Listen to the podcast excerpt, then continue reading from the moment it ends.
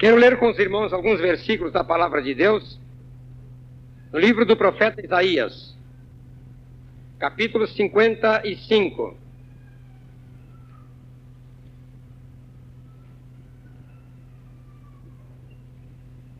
Vamos ler do versículo 6 até o versículo 11.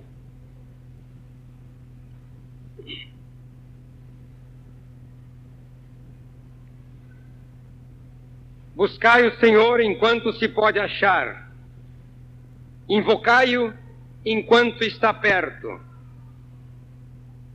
Deixe o perverso o seu caminho, o iníquo os seus pensamentos. Converta-se ao Senhor, que se compadecerá dele, e volte-se para o nosso Deus, porque é rico em perdoar. Porque os meus pensamentos não são os vossos pensamentos, nem os vossos caminhos os meus caminhos, diz o Senhor. Porque assim como os céus são mais altos do que a terra, assim são os meus caminhos mais altos do que os vossos caminhos, e os meus pensamentos mais altos do que os vossos pensamentos. Porque assim como descem a chuva e a neve dos céus, e para lá não tornam sem que primeiro reguem a terra e a fecundem e a façam brotar para dar semente ao semeador e pão ao que come. Assim será a palavra que sair da minha boca. Não voltará para mim vazia, mas fará o que me apraz e prosperará naquilo para que a designei. Algum alguns capítulos anteriores, no capítulo 45. Vamos ler versículo 23. Por mim mesmo tenho jurado. O Senhor, ele jura por ele mesmo, porque não há ninguém mais alto que ele por quem possa jurar. Por mim mesmo tenho jurado. Da minha boca saiu o que é justo e a minha palavra não tornará atrás. Diante de mim se dobrará todo joelho e jurará toda língua. No mesmo capítulo, versículo 15. Verdadeiramente tu és Deus, misterioso. Vamos reler esse trecho como ele merece. Verdadeiramente tu és Deus misterioso, ó Deus de Israel ó Salvador. E o versículo 18: Porque assim diz o Senhor que criou os céus, o único Deus que formou a terra, que a fez e a estabeleceu, que não a fez para ser um caos, mas para ser habitada. Eu sou o Senhor e não há outro.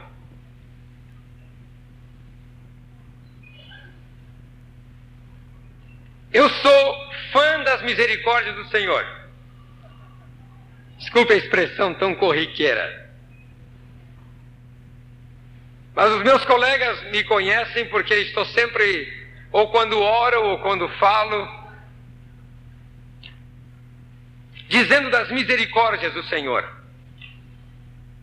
Uma vez cheguei a tomar uma concordância bíblica e anotei todos os versículos de Gênesis a Apocalipse que falam de misericórdia, bondade, benignidade, fidelidade. E isto, essas palavras, elas são o cerne de toda a Escritura. Elas estão em toda a Escritura, de Gênesis a Apocalipse mostrando como é o nosso Deus, como Ele é rico em misericórdia. E sempre que o Espírito Santo me faz lembrar, eu estou a agradecer as misericórdias do Senhor. É tremenda, coisa tremenda. Você vê o Senhor em toda a Escritura, no Antigo Testamento, no Novo Testamento, você vê as misericórdias do Senhor cobrindo a vida das pessoas. E eu também sou fruto da misericórdia do Senhor.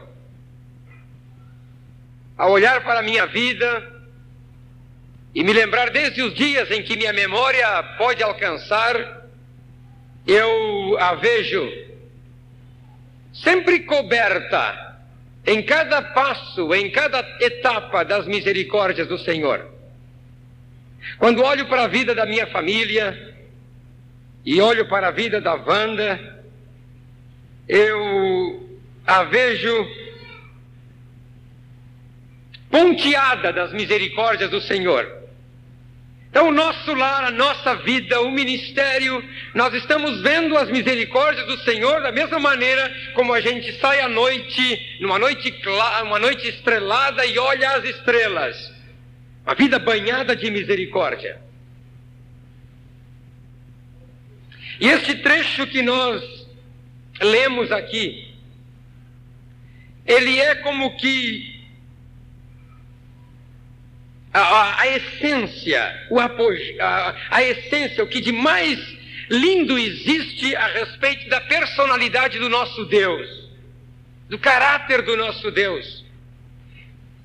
Aqui há um atributo revelado do nosso Deus.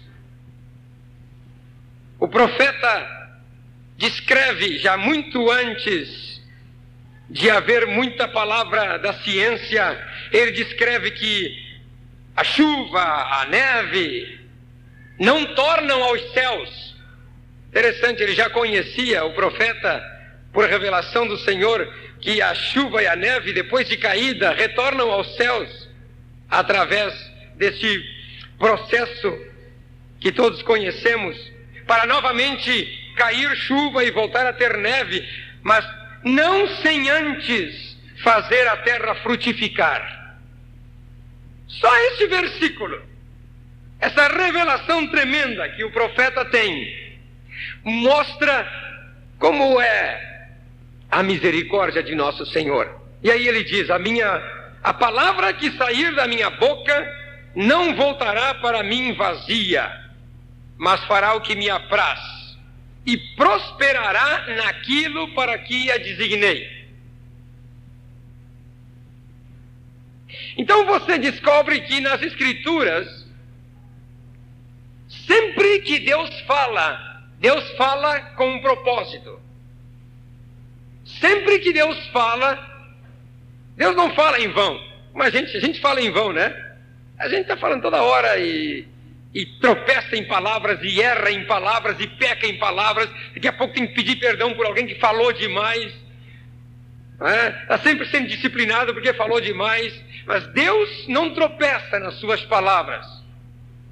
Sempre que Deus fala, Ele tem um propósito em mente. E o que eu quero trazer esta noite aqui para os irmãos é mostrar como este propósito de Deus, ao falar, como ele leva isso a efeito, como ele realiza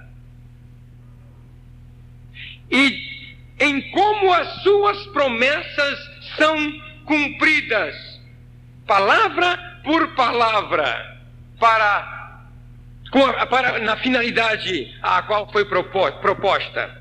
O próprio Senhor Jesus falou a respeito da sua palavra, dizendo que nem um J ou um tio não é, passará, cairá da sua palavra. Nada vai cair da sua palavra. Ele fala e acontece. Agora, há promessas de Deus para a Terra, para o planeta Terra. Há promessas de Deus para o homem neste planeta. Há promessas de Deus para a igreja que está aqui na Terra. E há promessas de Deus para, particularmente, para cada uma da vida de vocês. E eu gostaria que esta noite o Espírito Santo, à medida que eu for mostrando alguns exemplos nas Escrituras. O Espírito Santo pudesse ir, ele faz isso, mas depende de nós, que o nosso coração, o nosso espírito pudesse ir absorvendo e pudéssemos analisar e com expectativa aguardar em como a palavra do Senhor, que já foi falada a respeito da terra, do homem, da igreja e individualmente cada um de nós, poderá ter o seu cumprimento. Uma pessoa que não tem uma palavra de Deus para a sua vida é uma pessoa frustrada. Mas eu creio que cada um de nós temos, a nível pessoal, uma palavra de Deus a se cumprir em nós. A nível, como igreja, como coletividade, há muitas promessas para serem cumpridas na igreja. E também para a terra onde Deus colocou o homem. Deus tem promessas tremendas para essa terra. Cada vez que a gente lê os jornais, vê as reclamações a respeito de poluição, os rios estão mortos, os peixes morrendo, não pode mais tomar banho no lugar onde você se banhava quando criança. Eu tenho uma esperança tremenda. Não na esperança do saneamento dos homens, de maneira nenhuma, mas na esperança da promessa do Senhor de que um dia haverá novos céus e nova terra. Uh, que maravilha! Novos céus e nova terra. E eu vou morar neste novo céu e nova terra. Essa é a introdução. Eu até estou sem relógio hoje, viu? Eu estava observando a respeito da vida de Abraão, a respeito da vida de Jacó, a respeito da vida de Isaac, como todas as promessas de Deus foram cumpridas para a vida deles. Mas eu tenho especialmente duas pessoas, mas três referências que eu quero mencionar esta noite a respeito da fidelidade do Senhor. Primeira delas é a respeito de Moisés. Eu convido vocês para abrir a palavra do Senhor no livro de Êxodo capítulo 32. O Senhor está dizendo a Moisés no versículo 10: Nove e dez. Disse mais o Senhor a Moisés: Tenho visto a este povo, e eis que é povo de dura cerviz, povo cabeça dura. Agora, pois, deixa-me para que se acenda contra eles o meu furor e eu os consuma, e de ti farei uma grande nação. Porém, Moisés suplicou ao Senhor, seu Deus, e disse: Por que se acende, Senhor, a tua ira contra o teu povo que tiraste da terra do Egito com grande fortaleza e poderosa mão? Por que hão de dizer os egípcios? Com maus intentos os tirou para matá-los nos montes e para consumi-los da face da terra? Torna-te do furor da tua ira e arrepende-te deste mal contra o teu povo. Lembra-te de Abraão, de Isaque e de Israel, teus servos, aos quais por ti mesmo tens jurado e lhes disseste: Multiplicarei a vossa descendência como as estrelas do céu, e toda esta terra de que tenho falado dá-la-ei a vossa descendência para que a possuam por herança eternamente. Então arrependeu-se o Senhor do mal que dissera havia de fazer ao povo. Esta foi uma situação muito interessante. Aqui está Deus explodindo em raiva e em ira. A Bíblia fala que por dez vezes, dez vezes o povo tentou ao Senhor. Dez vezes.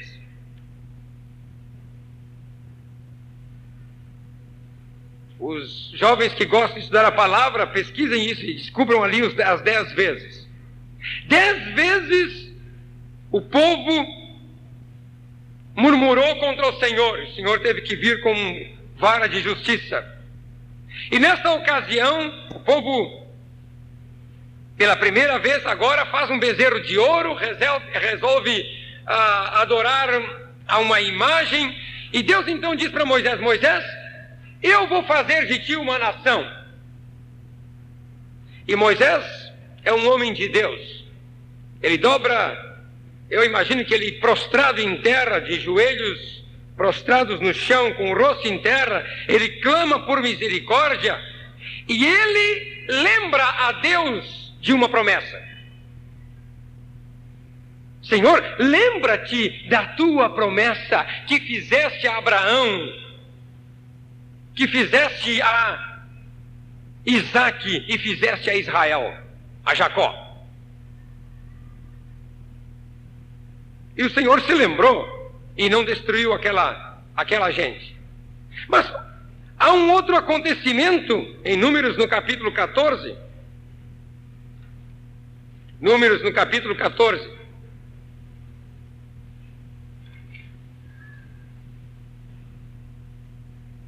São muitos os versículos. Mas aqui em Números capítulo 14,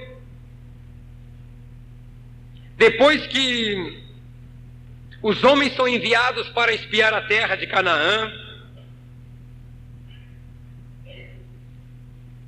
levanta-se uma rebelião em Israel.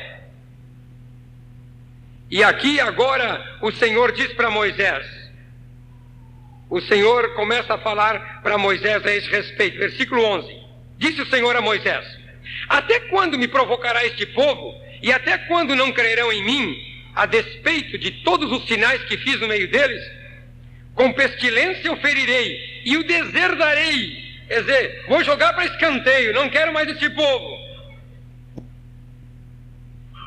E farei de ti povo maior e mais forte do que este que promessa de Deus para Moisés! Se fosse para mim, irmãos, eu ia. Olha, eu sinceramente, eu já tenho me analisado e disse: Isso mesmo, Senhor, mata, mata, mata. É, eu já me analisei como eu faria.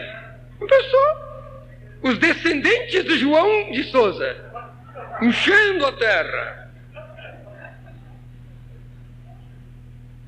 Mas Moisés é um homem que não está voltado para ele mesmo, é um homem que conhece o coração de Deus e sabe que Deus podia levar a efeito o que estava dizendo. E Moisés de novo intercede ao Senhor. Ele intercede ao Senhor. Vocês leiam depois o versículo 13 ao versículo 19. E o versículo 19 diz assim: Perdoa, pois, a iniquidade deste povo, segundo a grandeza da tua misericórdia, e como também tens perdoado a este povo desde a terra do Egito aqui. Perdoa, Senhor. Senhor perdoou o povo, não destruiu o povo naquela ocasião. Depois nós vemos no versículo 20 o Senhor dizendo: segundo a tua palavra, eu lhe perdoei. O Senhor perdoou. Agora veja o que o Senhor faz. O Senhor diz que todas as pessoas que saíram do Egito com mais de 20 anos de idade, todos os homens que saíram do Egito com mais de 20 anos de idade, que viram a glória dele, que viram o seu poder, não entrariam na terra de Canaã.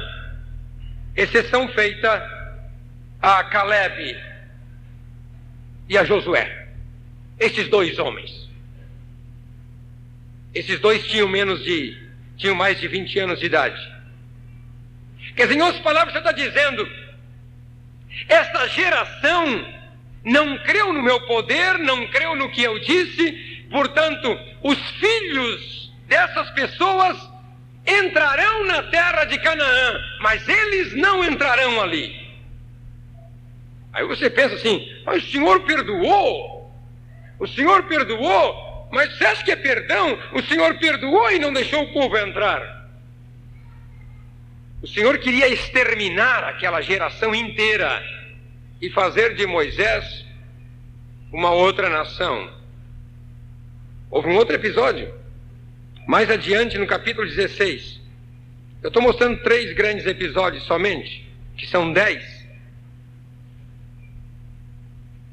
Mas há um outro episódio aqui em Números, capítulo 16, que o Senhor diz a Moisés: Disse o Senhor a Arão e a Moisés, versículo 20: Apartai-vos do meio desta congregação, e os consumirei no momento. Mas eles se prostraram sobre os seus rostos e disseram: Ó oh Deus, autor e conservador de toda a vida, acaso por pecar um só homem indignar-te-ás contra toda essa congregação? Aí o Senhor então resolve que não será toda a congregação que vai morrer, mas somente a família de Coré, Datã e Abirão. Especialmente esses que fizeram um levante em Israel com 250 príncipes contra Arão e contra Moisés. O Senhor queria exterminar todos. Chegou um momento que a fúria do Senhor, apesar da intercessão de Moisés, a fúria do Senhor já estava se acendendo, de tal maneira que Moisés olhou, a praga já havia começado no, no arraial, as pessoas começaram a morrer, cair aqui e acolá morrer. Moisés disse para Arão: Arão, corre depressa à tenda da congregação, traze da tenda da congregação incensário e faze intercessão por este povo. Diz a palavra aqui neste capítulo que Arão correu à tenda da congregação, pegou de diante do véu o incensário aonde havia a brasas e havia os perfumes aromáticos e trouxe e ficou entre os vivos e os mortos. E diz que a praga cessou. Mas numa questão de minutos, diz a palavra aqui, morreram 14.700 pessoas. Oh, rapidamente.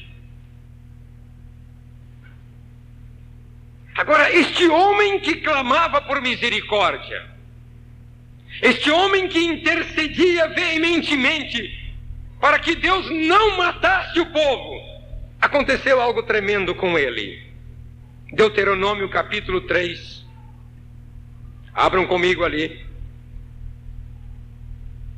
Em Deuteronômio 3, Moisés está dando um relatório ao povo de Israel a respeito do que o Senhor lhe dissera. Versículo 23. Também eu nesse tempo implorei graça ao Senhor, dizendo: Senhor, ó Senhor, passaste a mostrar ao teu servo a tua grandeza e a tua poderosa mão por que, que Deus há nos céus ou na terra que possa fazer segundo as tuas obras, segundo os teus poderosos feitos? Rogo-te que não me deixes passar, que me deixes passar, para que eu veja essa terra boa que está da além do Jordão, esta boa região montanhosa e o Líbano. Porém o Senhor indignou-se muito contra mim por vossa causa e não me ouviu. Antes me disse: Basta, não me fales mais nisto. Vai dizer, irmão Joãozinho, irmão está dando nó na minha, na minha cabeça, no meu espírito, na minha alma, no meu corpo, porque esse homem intercede por todo mundo. Agora este homem recebe uma palavra de Deus. Naquela segunda vez o Senhor disse: Vai e fala à rocha. Primeira vez o Senhor disse: Vai e bate na rocha. Mas na segunda vez o Senhor disse: Vai e fala à rocha e ela dará água. E Moisés estava tão irado com aquele povo. Eu imagino. Diz que ele era um mais manso, imagina se ele não fosse.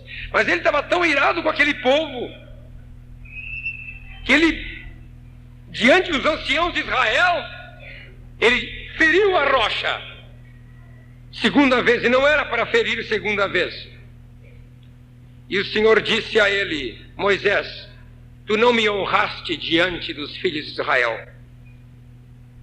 Outras palavras, o Senhor estava dizendo, Moisés, eles têm razão em gritar querendo água. Havia passeata, né? Cartazes diante da tenda de Moisés: queremos água, queremos água, queremos. E Moisés ficou furioso com aquilo. E agora então, o Senhor diz: Moisés, eles têm razão em pedir água. Eles têm crianças para dar banho tem crianças para alimentar, tem o gado para alimentar, mas tu não me honraste. Em outras palavras, tu me apresentaste diante do povo de Israel como um Deus feroz que não tem piedade. E por esta causa não entrarás na terra prometida. De longe a olharás, mas não entrarás nela. Ah, Moisés caiu em prantos. Eu imagino que esta não é a primeira vez que Moisés está clamando Não é a primeira vez, Senhor, deixa-me entrar na terra, Senhor. Senhor, 80 anos sendo tratado para isso, 40 anos conduzindo este povo, eu quero entrar na terra, Senhor. Basta! Não entrarás na terra. E Moisés parou de clamar. Nós precisamos começar a aprender sobre Deus e sobre suas promessas. O próprio texto que eu li antes dizia de Isaías diz: Ó oh, Senhor, tu que és Deus misterioso. Você pergunta, você entende Deus ou não entendo? Eu não entendo Deus. Mas eu vejo Deus revelado na Sua palavra como um Deus de profundo amor e misericórdia. E foi na Sua misericórdia e no seu amor para preservar a vida do seu servo que ele não deixou que ele entrasse na terra de Canaã. E tirou a sua vida antes. Que morte gloriosa! Quem não gostaria de morrer como Moisés, né? Vai para o monte, fica lá, e Deus o sepultou, diz que Deus o sepultou. Tal ponto que houve uma briga entre Miguel, entre Gabriel e Satanás, os dois discutindo. Não era Gabriel antes. Depois veio Miguel para ajudar, né? Miguel veio depois. Havia uma discussão em torno disso. Queriam saber aonde estava o corpo de Moisés. O Senhor escondeu.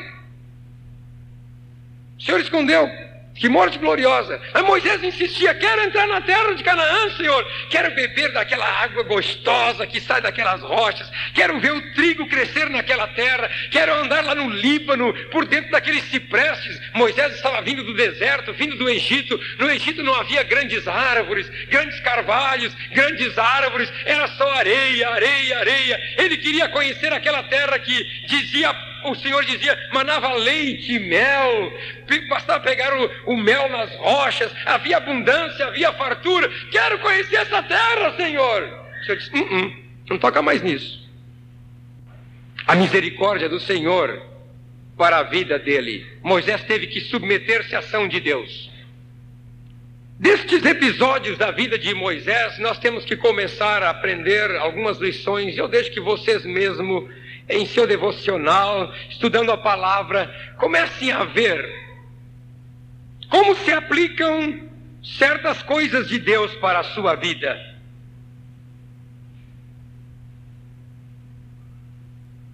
Porque é bem possível que de tanto você pedir e de tanto você insistir numa coisa em que a vontade de Deus não é revelada e tampouco é a vontade de Deus para a sua vida, que Deus venha com a sua concessão. Ele, ele faz uma concessão. Ele está bem, vai. A palavra de Deus diz lá a respeito de um sujeito no, aqui no livro no Antigo Testamento, não esqueci o nome dele, se não me engano era Georão. Diz assim, é, Georão, diz assim: foi da vontade de Deus que Georão fosse visitar ao tal rei para a sua ruína. Foi da vontade de Deus. Certamente Georão perguntou ao profeta assim: é da vontade de Deus que eu vá a tal lugar? É, vai, pode ir para o lugar. Mas era para a ruína dele. Para a ruína. Você vai encontrar isso no livro de Segundo Reis. Porque também há vontade de Deus para a ruína da pessoa. Quando essa pessoa transgride, desobedece, quando ela é contumaz, como diz a palavra, quando ela é de pescoço duro, quer dizer, ela não torce, ela não se movimenta como Deus quer, ela não obedece, é dura serviço, quer dizer, se aqui é pescoço duro, não mexe para lado nenhum, eu vou nessa direção e está pronto. E o Senhor quer nos, quer nos dar pescoço espiritual de 360 graus, vai dar volta assim. Para nos submeter à sua vontade.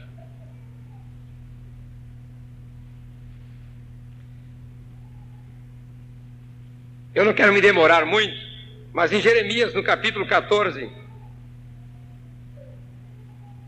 Jeremias faz por três vezes, Jeremias intercede pela nação de Israel. Desta vez,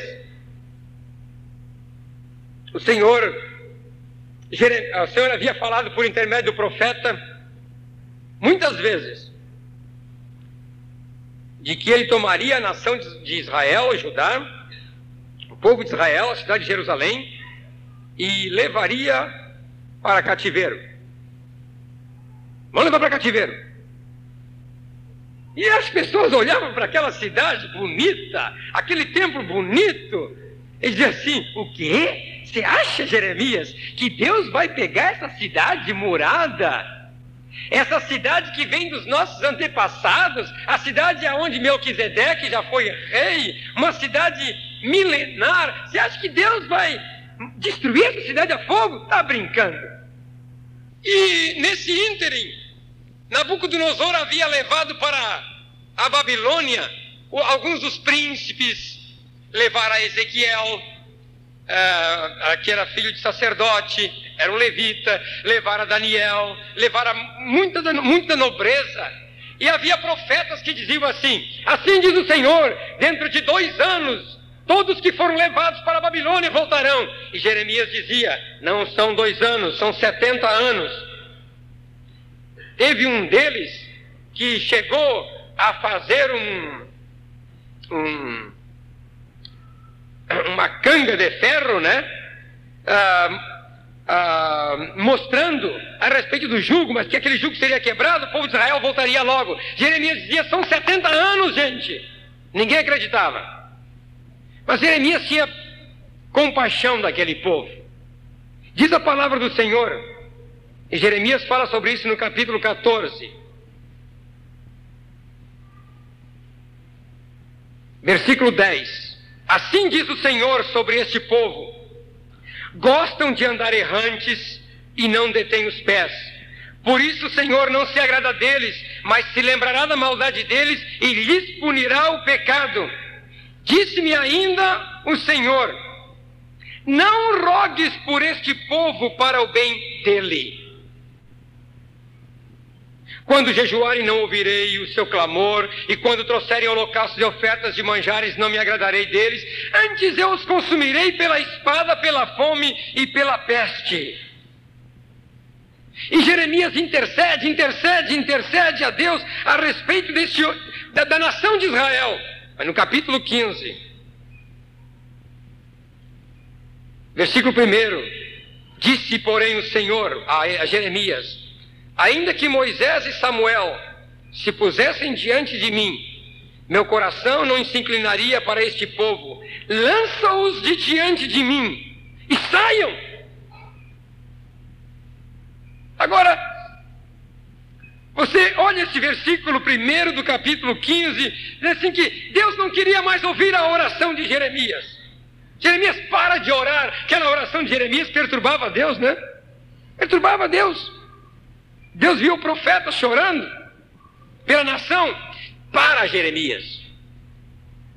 Agora, quando você olha a palavra de Deus, eu estava olhando há poucos dias mais adiante, ocorreu-me ocorreu agora ah, em Jeremias, no capítulo 31. Este mesmo povo que o Senhor dizia que não queria mais que Jeremias orasse por ele, olha o que o Senhor diz deste povo. Versículo 3. De longe se me deixou ver o Senhor dizendo: Com amor eterno eu te amei, por isso com benignidade te atraí. Só eu não, não quero mais, vou matar vocês, vou destruir vocês, vou levá-los para a terra do cativeiro. Vocês vão receber uma disciplina do Senhor durante 70 anos. Mas vocês precisam saber que tudo isto é por causa do meu grande amor por vocês. Com amor eterno, eu te amei, com benignidade te atraí.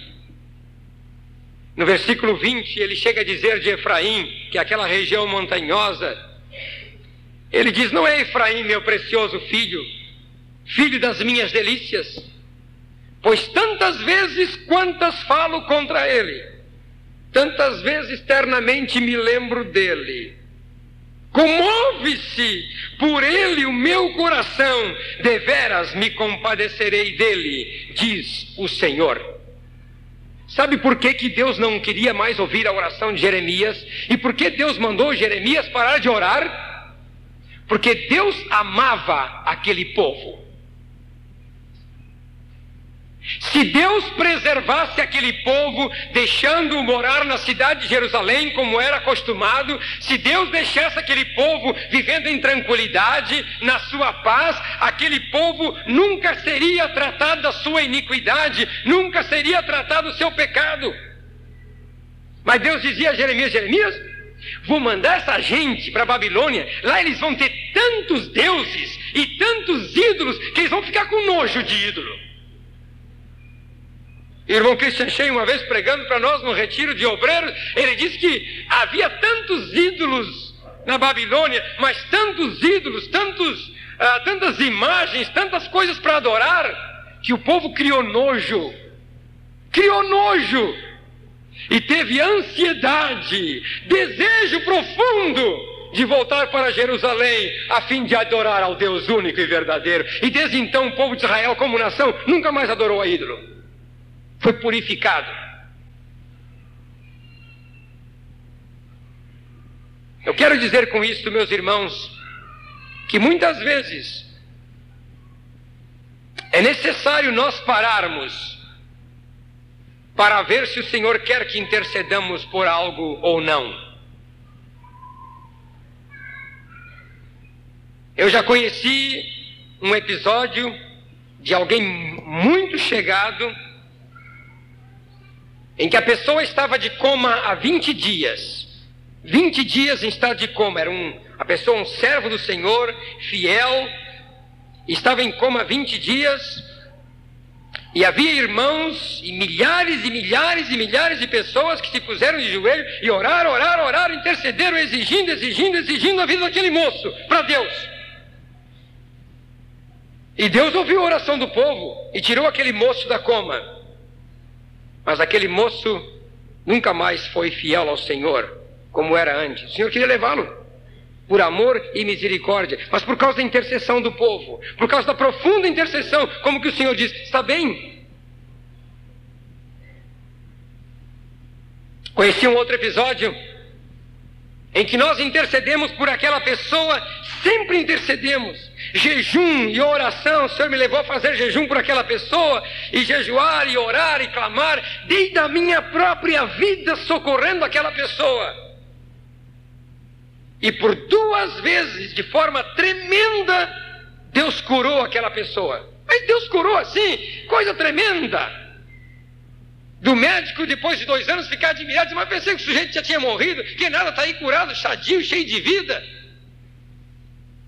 Até que um dia o Senhor nos colocou no coração para não falar mais. Eu fui um dia, depois que o Senhor o curou pela segunda vez, de uma profunda enfermidade, eu fui a, até o local para falar com aquele homem e dar-lhe uma palavra de advertência. Alguns irmãos haviam orado comigo. Eu fui como que comissionado. Eu tinha um desejo profundo de falar com aquele homem e chamar a atenção dele do que o Senhor tinha feito na vida dele. E quando eu cheguei ali, eu fiquei mudo. Me lembrei de Ezequiel, o profeta, que Deus o mantinha mudo e não o deixava falar. Eu fiquei mudo. Eu não disse nada. Falei banalidades, falei sobre a bananeira, falei sobre o pessegueiro, falei sobre a pereira, falei sobre tanta coisa, sobre o futuro dele, mas não falei a palavra do Senhor, porque o Senhor disse: não. Agora chegou. E quando a enfermidade o acometeu pela terceira vez, eu já não intercedia mais por ele para a cura mas intercedia para que houvesse só a expressão da misericórdia de Deus. Quando aquele homem morreu, o Rogério me fez lembrar de uma coisa. O Rogério disse: Eu disse, Rogério, o que, que eu vou dizer no funeral? O Rogério estava comigo na praia e eu saí correndo para. Fui chamado porque aquele homem havia morrido. O Rogério disse: Este homem é um exemplo de como Deus o amava. Como Deus ama o homem. E tudo que eu pude dizer no funeral daquele homem foi: Este homem é um exemplo do grande amor de Deus. Porque até o fim ele recalcitrou contra Deus, até o fim ele levantou-se contra Deus, mas somente através de uma enfermidade violenta é que Deus teve que quebrá-lo e dominá-lo. Precisou parar toda a intercessão, precisou parar toda a súplica, a fim de que a perfeita vontade de Deus e que a palavra que o Senhor havia falado a respeito daquele homem tivesse o seu cumprimento. Eu não quero trazer medo para os irmãos através dessa palavra. Não, não é isto. Quero mostrar como a, a misericórdia do Senhor é tão grande, meus irmãos. Como o Senhor se propõe, como ele diz a palavra e fala. Eu tenho uma, uma terceira ilustração e com essa eu quero encerrar. É sobre a vida de Davi. Em 1 Reis, 1 Reis no capítulo 11, eu sei que eu estou passando um pouco do horário, aqui os irmãos estão acostumados, mas essa palavra estava me queimando no coração há quatro semanas. Eu sentia que hoje tinha que falar aos irmãos. 1 Reis capítulo 11, versículo 11. Por isso me disse o, por isso disse o Senhor a Salomão: Visto que assim procedeste e não guardaste a minha aliança, nem os meus estatutos que te mandei, Tirarei de ti este reino e o darei a teu servo. Contudo, não o farei nos teus dias, por amor de Davi, teu pai. Da mão de teu filho tirarei. Todavia, não tirarei o reino todo. Darei uma tribo a teu filho, por amor de Davi, meu servo, e por amor de Jerusalém que escolhi. Tremendo! Esses dias eu falava com uma irmã querida aqui da igreja, e eu conheci, ela deve estar presente na reunião, eu conheci o seu pai, que foi um servo de Deus, e conheço muitos dos seus, do, dos netos daquele homem de Deus, e conheço muitos dos seus, da, da, dos seus filhos. E eu disse: sabe por quê? Há muita bênção de Deus. Sabe por quê? Os netos daquele homem ainda são abençoados, mesmo que não convertidos porque certamente havia alguma promessa de Deus a respeito da vida daquele homem e dos seus descendentes. A misericórdia do Senhor estendendo-se através das gerações.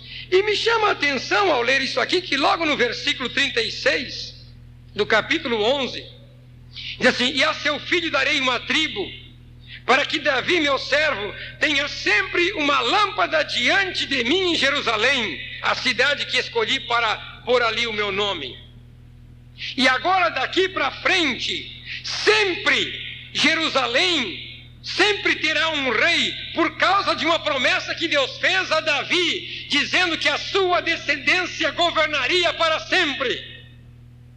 No capítulo 15, versículo 4, já volta de novo essa promessa. Mas por amor de Davi, o Senhor, seu Deus, lhe, lhe deu uma lâmpada em Jerusalém, levantando a seu filho depois dele e dando estabilidade a Jerusalém. Está falando do reinado de Abias. Por amor de Davi, o Senhor, seu Deus, lhe deu uma lâmpada em Jerusalém. E em 2 Reis, no capítulo 8,